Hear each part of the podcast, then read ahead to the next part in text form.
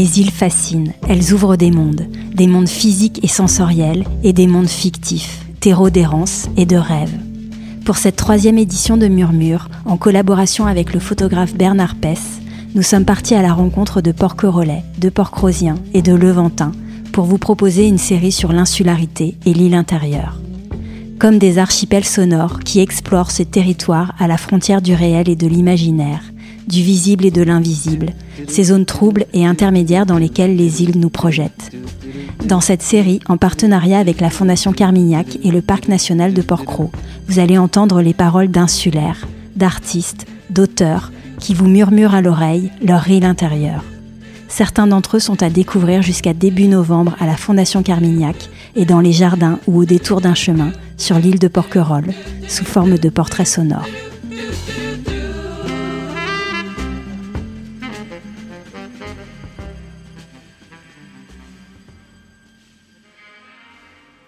Cette semaine, je reçois Charles Carmignac, directeur de la Fondation Carmignac, musicien et membre du groupe Moriarty.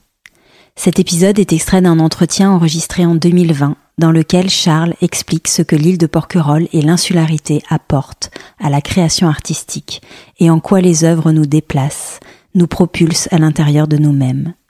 Tout ce qui fonde, en somme, la genèse du sous-titre du projet de la Fondation depuis son ouverture en 2018, L'île intérieure titre donné à l'exposition de cette année.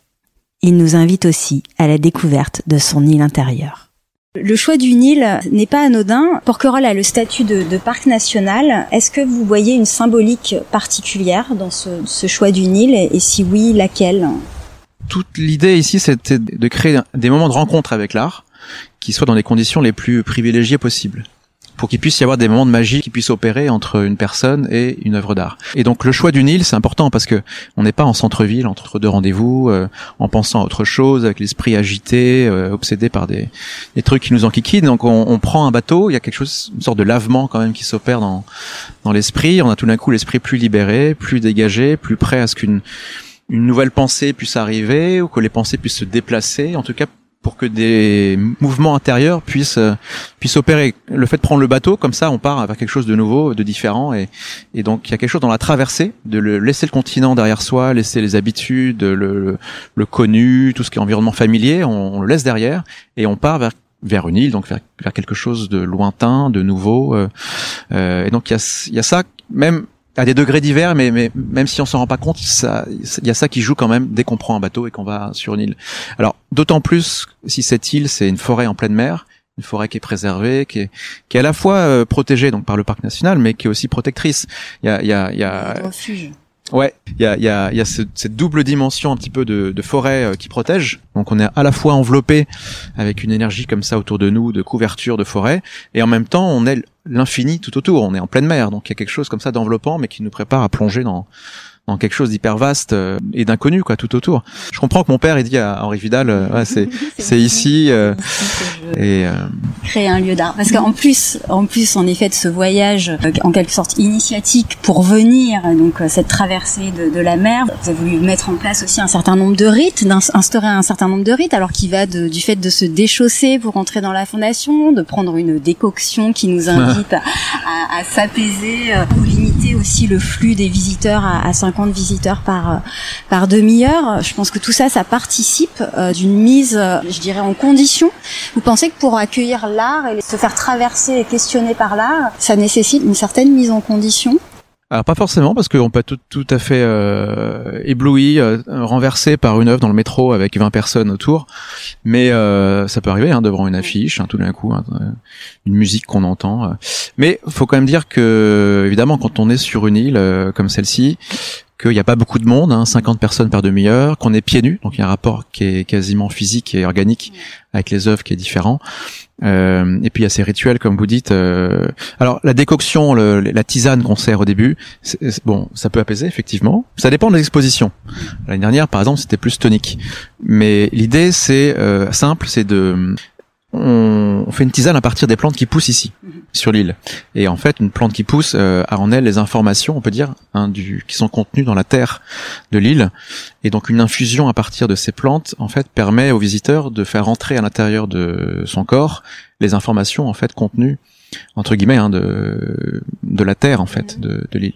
Donc on rentre en fait, on pénètre les espaces d'exposition en ayant à gérer un petit peu le tout le tissu d'informations qui est contenu dans la dans la terre de l'île.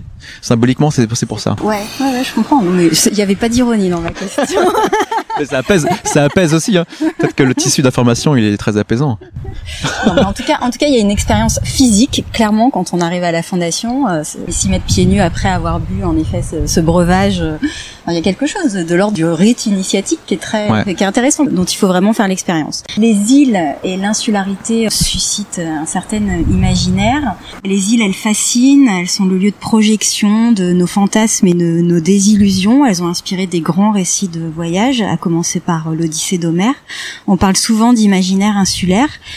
Qu'est-ce que l'insularité apporte selon vous en plus à la création artistique, que ce soit pour celui qui crée, ah, on sait, il y a des œuvres à la Fondation qui ont été inspirées par euh, par hmm. l'île, je pense notamment à Marcello, peut-être pour euh, cette grande fresque, et puis l'Alicastre aussi qui ouvre euh, qui ouvre les portes de, de, la Fondation. Donc voilà, qu'est-ce que l'île apporte en plus à la création et peut-être aux personnes même qui, même si vous avez déjà répondu un petit peu à cette question, hein, mais à ceux qui accueillent les œuvres d'art. Il y a des artistes qui s'inspirent euh, quasiment littéralement de que ce soit la végétation pour euh, par exemple le labyrinthe qui est en face de nous là. Le labyrinthe, la forme du labyrinthe, c'est c'est la forme d'une fleur qui est dans la prairie, une aquilée. Ah. Mais euh, Michael Barcelo, lui, s'est inspiré de la légende de l'Alicastre. Euh, le cabanon qui est devant nous, euh, c'est Alessandro Vils, ce street artiste portugais. Lui, il a, il a attaqué au, marteau-piqueur les murs du cabanon pour dessiner le visage de Françoise Rochefort. Mhm. Euh, donc la fille, voilà l'histoire de l'île, la fille d'Henri Vidal euh, et qui et mon père a, donc avait découvert la maison à son mariage. Et, et d'autres s'en inspirent, je dirais par exemple comme Yaume Plenza, avec les trois alchimistes qui sont en fin de parcours et qui bordent la forêt. C'est les gardiens ou gardiennes de la forêt. Euh, là, c'est plus inspiré, je dirais, de l'esprit de l'île. Parce que lui, il les appelle les alchimistes. Pour lui, pardon, elle garde un petit peu l'espace de la forêt que lui voit comme un espace de transformation intérieure. Mhm. Et donc tout ce qui est mutation, de, de, de mouvement comme ça de matière. Et, et, et pour lui, il, il, a senti quelque chose de très spirituel. D'ailleurs, ses, ses visages, ils sont il, émane une, quelque chose de très spirituel de ces, visages qui sont étirés comme ça vers le, ciel. Et, donc c'est bien ancré comme ça dans le sol et ça, ça part vers le ciel. Et il y a toute cette dimension sur l'île, pour répondre à ça, qui est, qui est euh, très importante pour moi et puis pour pour pour les artistes qui viennent ici c'est d'ailleurs juste au-dessus là il y a le quand même le, fort de la repentance qui est habité par des, des, des moines orthodoxes on croise aussi l'hiver ici hein, des gens qui sont en marche ou en démarche euh, spirituelle. Moi, ça m'a complètement changé euh, personnellement et spirituellement cette euh, cette île depuis quelques années. Et, donc, ça peut être pour les artistes ou en tout cas eux, eux, les artistes, ils créent les cadres pour ça, mais ou les contacts avec les œuvres pour ça. Mais pour les visiteurs, le public, ça, ça peut être un lieu, les îles et surtout celle-ci. Pour moi, ça peut être le théâtre de, de, de métamorphose et de et de, de renaissance possible. Holly came from Miami, FLA. Hitchhiked away across USA. Vous avez devancé ma, ma question suivante qui est finalement euh, il y a un ensemble d'œuvres au sein de l'exposition, à commencer par euh, Cyclotrama qui ouvre euh, l'exposition, qui nous invite à entrer dans l'exposition. On a ensuite en effet le fameux labyrinthe aux, multiples reflets, voilà qui est comme un chemin des, des, émotions, les alchimistes que vous citiez. Ces œuvres, il y en a d'autres hein, dans, dans, la fondation, elles nous déplacent vraiment, elles nous font hmm. faire complètement un pas de côté. Elle nous élève, euh, enfin si tant est qu'on soit dans, les dispositions pour l'être, elle nous élève euh, spirituellement. Est-ce que euh, ce parcours et cette exposition, vous l'avez pensé comme un voyage introspectif aussi? Alors vous, c'est en fait mon père et moi, parce que mon père, il est, il est, bon, il est très pudique, mais mais en fait, même dans son discours à l'inauguration, il a parlé de spiritualité. Moi, je suis arrivé sur le tard. Hein, je suis arrivé deux ans avant que le, avant, je faisais de la musique. Deux ans pour que le projet ouvre, mais mon père, il en rêve depuis 20 ans. Et c'est vrai qu'il a imaginé ça, il a imaginé ces œuvres-là. Et il y a aussi, comme vous dites, le lieu. C'est-à-dire que quand on sort de l'exposition de la villa, euh, euh, bah il y a les, il y a les sculptures, il y a le jardin qui sont tout un parcours de connexion euh, au vivant, un parcours de connexion à, à, tous les éléments cosmiques en présence ici dans l'île. Et, et, donc ça, euh, c'est ce balancement qui qui est propre à l'île parce que quand on est sur une île, et c'est aussi, on, on en revient à une des premières questions, quand on est sur une île, il y a à la fois un décalage par rapport à, c'est un petit pas de côté par rapport à ce qui se passe en face. Donc on peut regarder, et analyser, et parfois critiquer aussi, ou faire un état des lieux comme ça de ce qui se passe euh, en face. Et en même temps, une île, c'est un, c'est un, c'est un lieu monde. C'est un lieu où on peut euh, euh, proposer, inventer euh, des façons de vivre, des représentations, des mondes différents. Et c'est toujours ce balancement qu'offre l'art et, qu'on essaie de proposer nous ici, euh, avec à la fois un, sens comme ça un petit peu de, vision, de, lecture un peu de l'état actuel des choses, et en même temps des espaces et des possibilités de rencontre pour réinventer et, et imaginer euh, d'autres euh, possibles. C'est vrai que les alchimistes, par exemple, on les a vus dans un entrepôt, c'était beau, mais mais là, tout d'un coup, avec la forêt derrière, c'est c'est magique. Oui, vous parliez de, de tout d'un coup d'être propulsé à l'intérieur. Il y a, il y a quand, on regarde ces œuvres, par exemple les alchimistes, c'est assez bizarre. Hein, c'est moi, ça me fait penser à une exposition euh, qui avait au musée d'Orsay, qui était euh, qui était euh, paysage mystique, au-delà des étoiles, paysage mystique. En fait, il y a des tableaux, il y a des œuvres, et pour moi, les alchimistes en fait partie. On les contemple, on les a devant nous, et pourtant, ça nous propulse. Il y a quelque chose qui nous plonge à l'intérieur. C'est assez bizarre, mais et, et, je trouve qu'elles sont elles sont dotées de ce pouvoir-là. Et, et finalement, c'est pour ça aussi que le sous-titre du projet, euh, c'est l'île intérieure. C'est-à-dire qu'il y a toujours sur une île, et, et, et les œuvres d'art, elles, elles amplifient ça il y a toujours un, quelque chose qui est très physique. Hein. C'est pour ça qu'on marche beaucoup ici, on, on est pieds nus, et, et, en même temps, il y a quelque chose qui est très mental, très intérieur. Et sur une île, ça favorise ça, quoi. On n'a pas très loin des alchimistes. La visite se conclut avec ce, cette œuvre monumentale d'Ed Rocha et ce grand billboard sur lequel est inscrit euh, voilà cette formule Sea of Desire euh, qui semble un petit peu cristalliser euh, toute cette réflexion, cette tension entre l'intérieur, l'extérieur, les tensions de ce monde aussi hein, qui va très vite et au sein duquel chacun cherche à, construire son, son intériorité, notre lien à la nature, à notre rapport au monde. Qu'est-ce qu'elle vous inspire à vous cette œuvre? Vous, vous y voyez quoi? Moi, je vois une tension très très forte, euh, très organique, euh, quelque chose de, de l'ordre de la pulsion euh, entre la vie et la mort. Mais c'est moi qui me pose les questions. Ah, Ça c'est intéressant.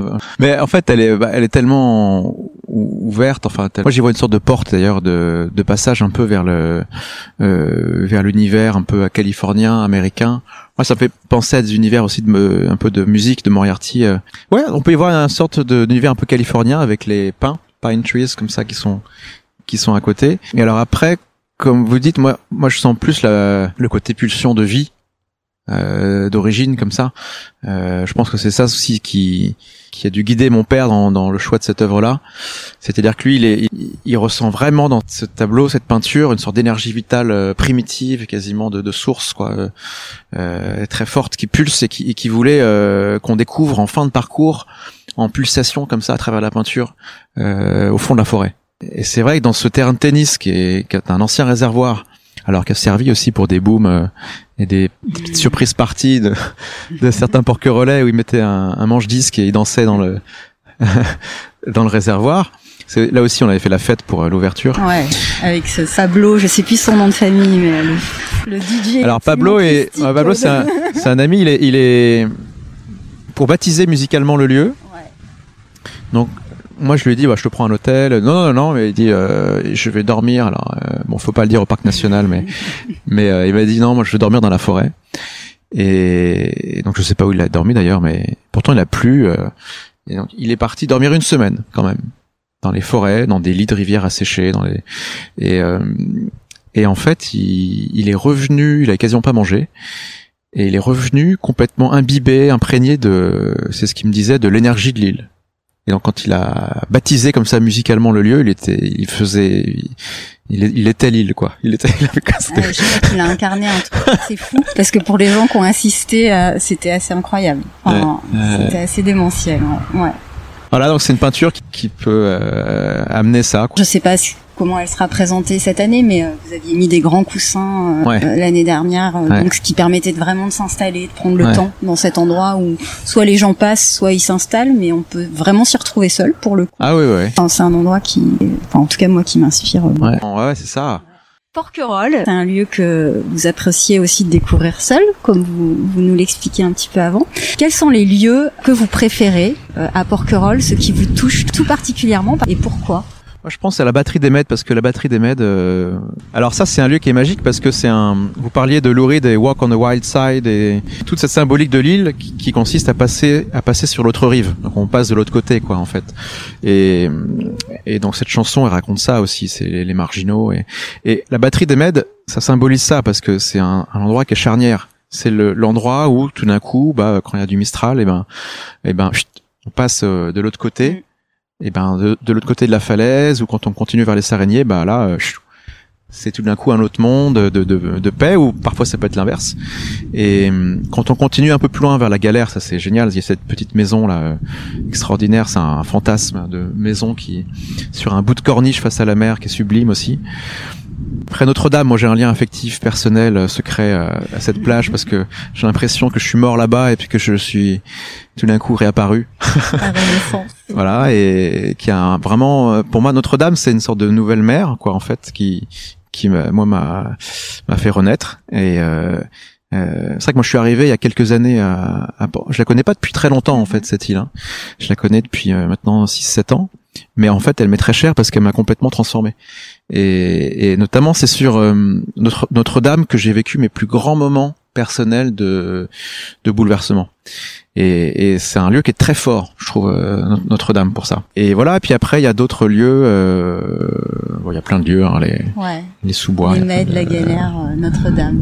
Voilà. Ouais. Bon, de toute façon, chacun a son porquerolles. je crois. Et j'ai une petite dernière question, alors qui va vous faire euh, sourire. C'est un peu la question personnelle que je voudrais vous poser. Est-ce qu'un jour on aura euh, la chance d'entendre Moriarty jouer à Porquerolles Ah, Rosemary, elle a, la chanteuse, elle a joué au, au festival de jazz il y a, il y a 5-6 ans. Mais Moriarty, bah on parlait de Renaissance. Si Mo- Moriarty renaît, euh, ce serait, ce serait bien ait- que le voyage passe par ici. Euh, ah ouais, ce serait Bon. bien. Mais pour l'instant, on est en sommeil, mais euh, on peut, on peut se réveiller. Hein. Ouais, tout à fait. Bah écoutez, merci infiniment, Charles, Merci. d'avoir pris le temps de répondre à mes questions. Et puis bon courage à toutes les équipes de la Fondation pour nous préparer une, une belle expo. Merci beaucoup. Merci.